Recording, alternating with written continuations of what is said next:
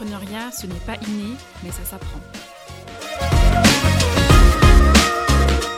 Je suis Lucille, expert comptable diplômée, entrepreneur et fondatrice d'Adnea. Business Tips, c'est plein de conseils si vous voulez vous lancer dans l'entrepreneuriat ou si vous y êtes déjà. Allez, c'est parti.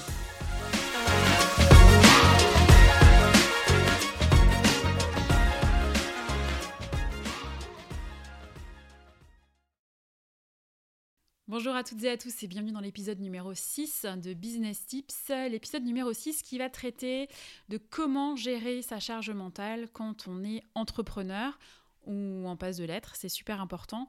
Euh, à la fin de l'épisode, je vous fais un petit récap des solutions à mettre en place et euh, de tout ce qu'on s'est dit.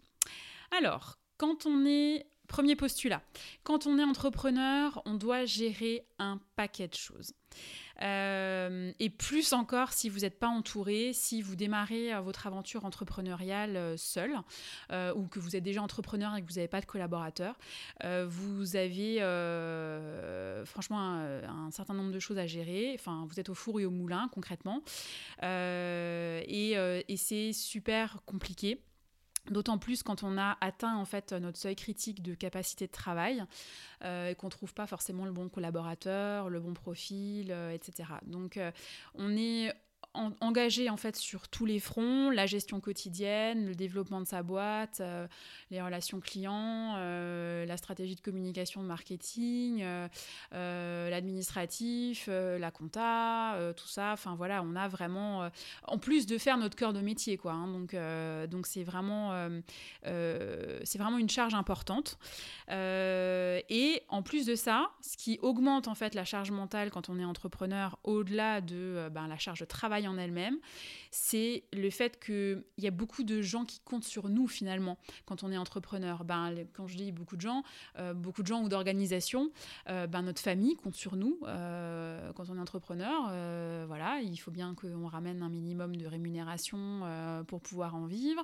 vous avez vos salariés, si vous avez des salariés, des salariés qui comptent sur vous aussi, hein, parce qu'ils dépendent de vous.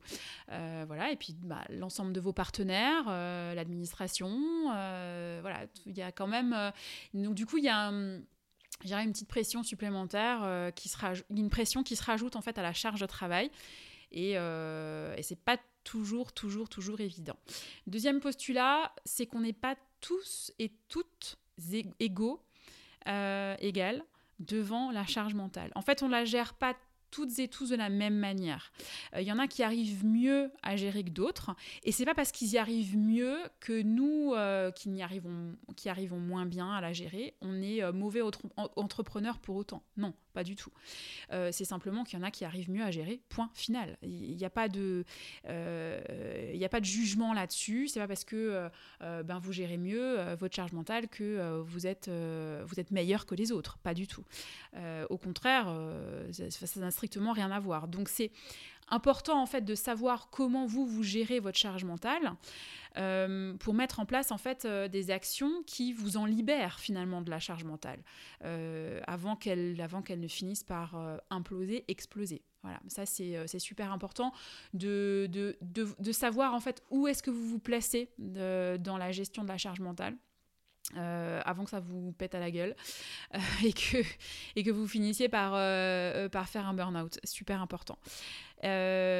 troisième élément qui est super important pour comprendre la charge mentale qui, que moi, en fait, j'ai, découvert comme ça bêtement sur Instagram une fois et que que j'ai, j'ai approfondi par la suite, c'est la théorie des cuillères. Est-ce que vous connaissez la théorie des cuillères? Alors, c'est une théorie qui a été euh, créée par euh, Christine Miserandino. Euh, qui est atteinte d'une maladie chronique et qui a, considéré la charge mentale comme une cuillère, en fait, enfin comme plusieurs cuillères. Donc on appelle ça la théorie des cuillères. En fait, le principe, c'est que le principe de la théorie des cuillères, c'est qu'on dispose toutes et tous d'un certain nombre de cuillères pour notre journée. Euh, plus ou moins, hein. je veux dire, il y en a qui, je sais pas, vous en disposez peut-être de 10, votre voisin, il en dispose peut-être que de 9, voilà. Donc, ou, et, votre voisin encore, encore plus loin, il en dispose peut-être peut-être de 11. Donc, donc on a tous un nombre de cuillères qui nous est, qui, qui nous est attribué et qui représente en fait notre charge mentale. Et ben, si on prend un exemple, je je sais pas, on en a 10, et eh ben, il faut vous dire qu'il y en a déjà 5 alors, c'est pas forcément la moitié, hein, ça peut être que, par exemple que 40%, je sais pas, ça dépend de votre vie en fait. Mais par exemple, vous en avez 10 et par exemple, vous en avez déjà les 5 premières qui sont prises par votre quotidien. Par votre quotidien, c'est-à-dire euh, votre vie, en fait, le, votre quotidien perso aller chercher les enfants à l'école, les déposer, enfin d'abord les déposer à l'école, les récupérer à l'école, gérer les repas, gérer les courses, gérer le ménage, gérer euh, ben, la sortie du chien, euh, etc. Voilà, ça c'est notre euh, vie perso, gérer, gérer ses comptes aussi, enfin voilà, vraiment tout ce qui, tout ce qui rentre dans notre vie personnelle, c'est nos cuillères qui sont déjà bouffées en fait, qui, qui, qui, sont déjà consommées en fin, en fin de compte. Donc après, il nous en reste un certain nombre. Euh, voilà, donc je prends l'exemple de 10 cuillères, j'en ai 5 qui, qui sont euh, consommées par, euh, notre, par, ma vie quotidienne. Donc il m'en reste 5. Et ces 5-là, eh bien, je les étaler dans la journée. C'est pas facile parce que ben, j'ai 5 donc j'ai 5 cuillères, 5 cartouches à étaler dans ma vie d'entrepreneur. C'est pas évident. Donc comment est-ce qu'on va les répartir? Eh ben, eh ben ça, je, alors honnêtement, je n'ai pas la solution, je, n'en ai pas. Par contre, j'ai des conseils à vous donner, justement, on va en parler. J'ai des conseils à vous donner pour vous libérer en fait euh, de la, pour, baisser en fait la charge mentale, vous en libérer un petit peu plus pour euh, essayer de finir la journée euh, avec une cuillère restante par exemple. Parce que si on finit la journée avec moins 2, moins 3, euh, ben il y a un moment donné, euh, vous allez pas, ça va pas durer longtemps que de finir la journée avec moins 2, moins 3 cuillères. Et il y a un moment donné, vous allez, ben, on, va finir par, par arriver dans une situation de burn-out. Donc c'est super important en fait de mettre en place certaines actions pour faire baisser en fait sa charge mentale au quotidien, faire baisser sa charge mentale d'entrepreneur. Parce que quand vous êtes entrepreneur, quand vous êtes salarié, le plus gros fléau c'est le burn-out, mais quand on est entrepreneur, le plus gros fléau c'est aussi le burn-out. Donc c'est vraiment important de faire baisser la charge mentale. Alors mes conseils, c'est premièrement euh, savoir s'organiser efficacement en planifiant sa charge de travail. Ça c'est hyper important, mais euh, encore une fois, J'en reviens à ce que je disais dans l'épisode numéro 1 sur euh, comment, s'organiser quand on est entrepreneur ou phase de lettres. Euh, c'est important quand on planifie sa charge de travail, euh, donc de se fixer des objectifs, mais de se fixer des objectifs qui soient atteignables. Ça sert à rien de se fixer 25 euh, 000 objectifs dans la semaine si on sait d'avance qu'en de toute on n'arrivera jamais à les atteindre. Parce que alors ça en plus c'est c'est mauvais pour pour le moral de se fixer des objectifs que, que de toute façon qu'on n'atteindra pas parce que parce que c'est complètement irréalisable. Donc vraiment important de, de, de, de faire ça de manière oui de manière réaliste et de manière, euh, de manière intelligente finalement. Euh, ensuite, c'est s'aider d'outils de gestion et de planification. Par exemple, euh, ben de faire des, des, des to-do list. Hein. alors, je ne sais pas comment euh, quelle est la meilleure méthode pour vous, mais je sais que moi, par exemple, euh, bah, moi, ma to-do list, en fait, je l'incrémente au fur et à mesure. Voilà, dès que, dès que je pense à quelque chose, hop, tac, je le fais. Dès que j'ai une, une tâche qui, qui vient, euh, qui voilà, parce que j'ai discuté avec un partenaire, avec il y a l'administration, j'ai un truc à faire, etc. Hop, je la mets dans ma to-do list. En fait, moi, elle s'incrémente au fur et à mesure. Je passe, il y en a qui préfèrent faire les to-do list, par exemple, sur une semaine ou au mois et qu'ils le font, qui se bloquent carrément une demi-journée, euh, par exemple le vendredi après-midi pour la semaine à venir. Je trouve ça bien aussi, franchement. Euh, en fait, là-dessus, j'ai pas trop de conseils à vous donner si ce n'est d'avoir une to-do list, mais par contre, euh, par contre, après, de comment vous la nourrissez, votre to-do list, ça, c'est à vous de voir. C'est franchement, c'est selon euh, comment on se sent le mieux finalement, comment on le gère le mieux. Donc, euh, donc voilà, il y a plein d'outils de gestion et de planification des to-do list hein, euh, qui existent. Alors, vous pouvez faire traditionnellement avec un, avec un carnet et puis noter, noter les choses par écrit. moi, l'écrit, c'est plus trop trop mon truc. Je suis plus, je suis plus informatique, donc j'ai une application et puis, et puis je, je, la nourris au fur et à mesure. voilà, je préfère en fait, hein, je trouve que ça me fait gagner du temps et puis, et puis du coup, je l'ai en accès euh, euh, un peu sur tous mes appareils. Donc euh, voilà. Après, troisième conseil, apprendre à, à, déléguer et à s'entourer. je pense que c'est important à un moment donné d'arrêter de, vouloir tout faire, de vouloir tout maîtriser. Et il faut surtout faire attention à ne pas recruter dans l'urgence. C'est-à-dire que quand vous, vous, atteignez en fait votre seuil critique de votre capacité de travail, euh, ben, n'attendez pas de l'avoir atteint, votre seuil critique. Essayez d'anticiper ça, parce que recruter dans l'urgence, euh, ça va donner lieu à quoi? Ça va donner, lieu à recruter un mauvais profil euh, ou un profil pas adapté. Et puis au final, ben, ça va vous coûter plus de temps et plus de charge mentale qu'autre chose que si vous étiez resté seul. Donc essayez d'anticiper un petit peu les choses. Euh, donc apprenez à déléguer, à vous entourer. Alors je vous dis ça, mais c'est quand même le cordonnier le plus mal chaussé parce que moi je suis quand même la première à ne rien déléguer et à ne pas m'entourer parce que justement je ne veux rien déléguer et je veux tout contrôler. Donc euh, ne faites pas ce que je fais, surtout pas. Faites ce que je dis, mais, mais euh, ne faites pas ce que je fais. mais c'est vraiment c'est vraiment important en fait hein, d'un moment donné déléguer de lâcher prise sur sur certaines tâches. Vous n'êtes pas obligé de... Euh, euh, alors surtout pas votre cœur de métier, hein, ce que vous savez faire. Euh, c'est-à-dire qu'il faut déléguer les, les tâches où vous n'êtes pas bon. Voilà. si, vous, si fondamentalement ben, faire de l'administratif, ça vous gonfle et, et vous n'êtes pas bon là-dedans parce que vous perdez un temps fou et qu'au final, votre administratif, au lieu d'être traité en deux heures, ben, vous, vous arrivez à le faire en deux jours. ça, ça, typiquement, il faudrait, il faudrait effectivement le déléguer parce que, parce que ça vous prend trop de temps et que, euh, et que vous n'êtes pas bon là-dedans. Donc euh, voilà. Mais après, je dis dis pas que vous n'êtes pas bon là-dedans et c'est un jugement. Non, c'est pas ça. C'est vraiment un état de fait. C'est comme ça. Euh, faut pas non plus se flageller et se dire merde, je suis pas bon dans ce que je fais et tout. Non, non.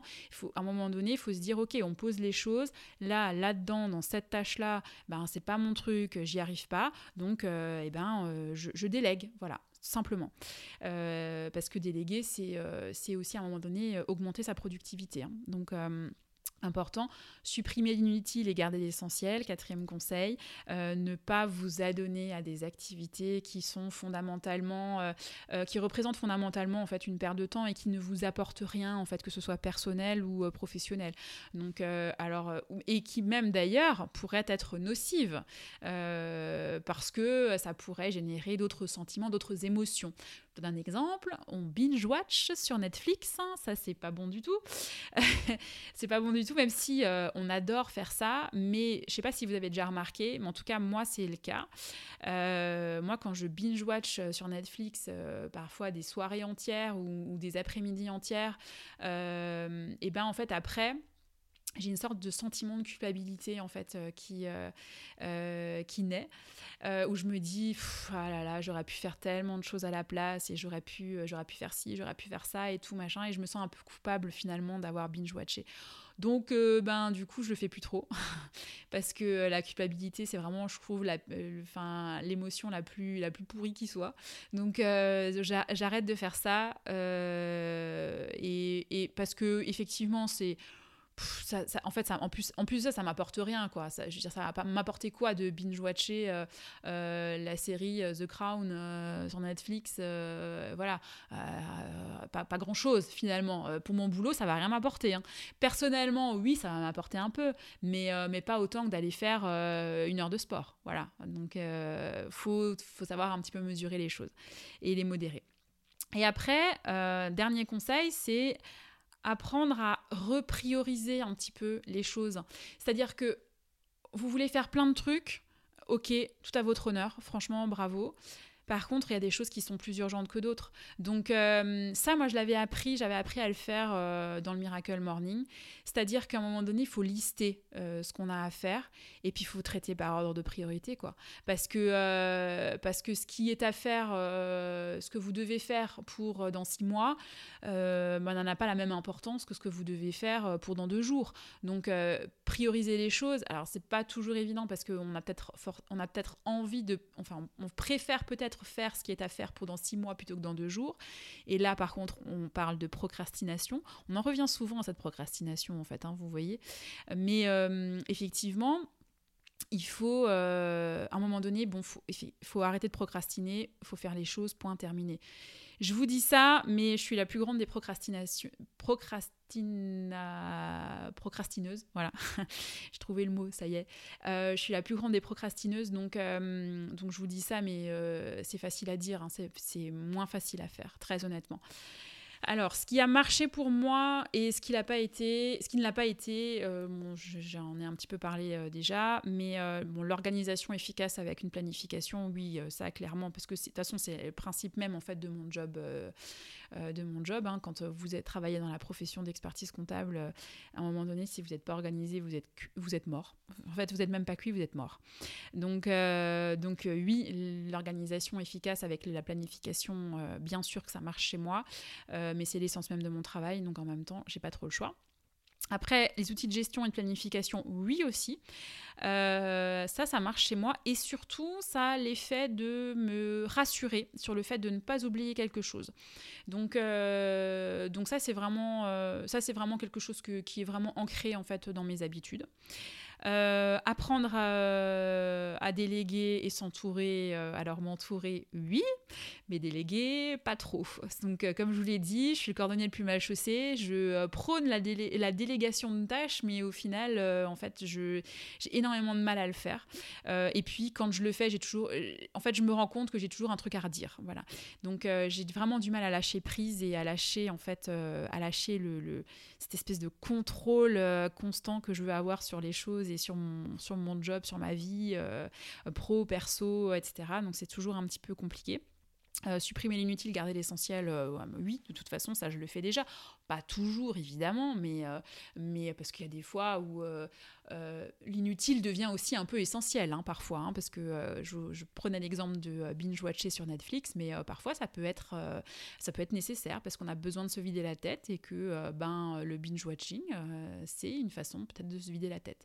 Donc oui, donc je, le, je, supprime l'essentiel, je, supprime l'inutile, pardon, et je garde l'essentiel, oui, mais bon, bah, voilà, pas tout le temps non plus, quoi. Hein.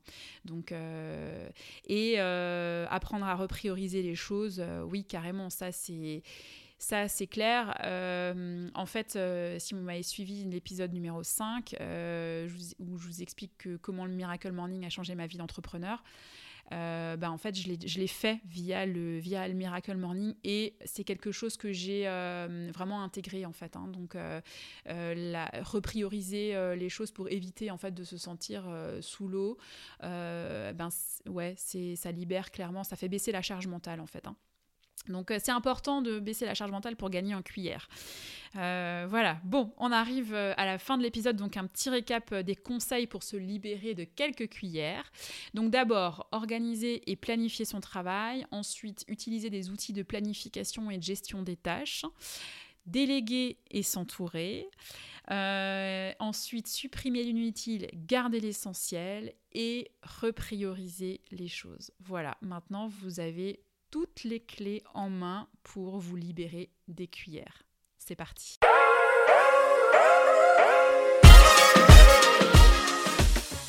Merci à toutes et à tous de m'avoir suivi jusqu'à la fin. J'espère que cette émission vous a plu. Et rendez-vous sur notre page Insta pour me raconter vos retours d'expérience. Je suis toujours très curieuse de savoir comment ça s'est passé ou comment ça se passe pour vous. À très vite.